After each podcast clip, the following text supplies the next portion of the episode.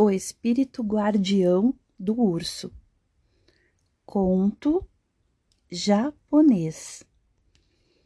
Após observar seu cão assustado fugir e se esconder nos arbustos da floresta, o lenhador ficou apreensivo.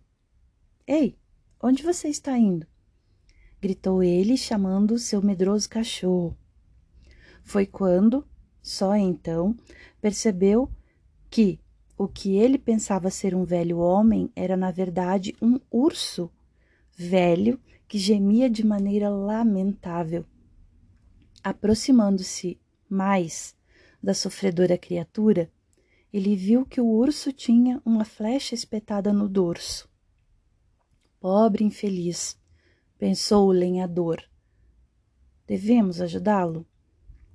E então Munindo-se de piedade, aproximou-se e arrancou a flecha do urso, fazendo com que o sangue jorrasse do ferimento. O cão correu e começou a lamber a ferida, tentando estancar o sangue. Enquanto isso, o lenhador arrancou um pouco de absinto de uma árvore, colocou sobre o ferimento do animal para ajudar a curar. Deite-se quieto e não se mexa, e a dor passará logo. Disse o velho lenhador gentilmente para o urso ferido. E como o lenhador havia previsto, o urso logo se recuperou, graças à sua preciosa ajuda. E a partir de então, o urso agradecido, assim como o fiel cão, quase nunca saía do lado do velho lenhador. Desde o dia em que fora salvo o grato animal passou a ajudar a transportar os fardos de lenha até a vila. Logo, começaram a se espalhar boatos sobre um grande urso puxador de uma carroça de lenha. Então, quando os curiosos viam o lenhador descendo a montanha, todos corriam para a rua para cumprimentá-lo e comprar a sua madeira.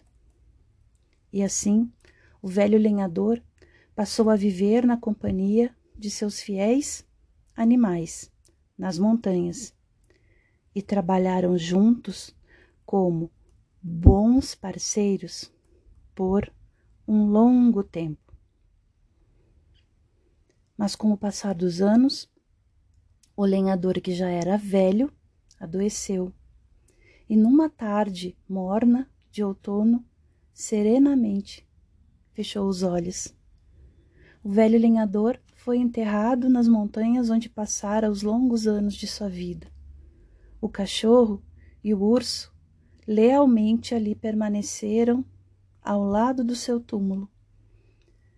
Sentindo pena dos bichos, as pessoas lhe traziam comida, mas eles se recusavam a comer.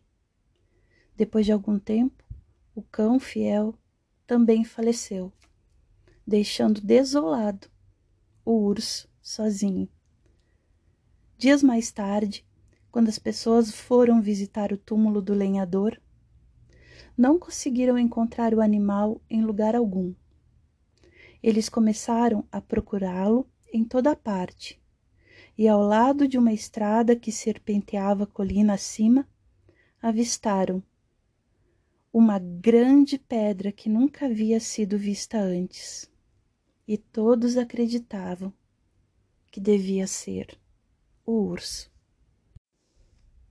Desde esse evento, os aldeões acreditaram que a pedra se tornara a guardia da aldeia. E a partir de então, quando as pessoas passavam por ela, eles se curvavam em reverência e diziam: Ó oh, bom senhor urso, como está hoje? Os aldeões também pediam ajuda do espírito do urso para ajudar a atravessar as suas pesadas carroças pela colina íngreme, especialmente quando permanecia encoberta pela pesada neve durante os gélidos meses do inverno, pois passaram a acreditar que o espírito do urso, fiel, assim como auxiliara o velho lenhador, também sempre ajudaria pessoas de boa fé, de modo que, quando tinham uma jornada difícil através das montanhas, agradeciam deixando oferendas e orações à pedra espírito guardião do urso.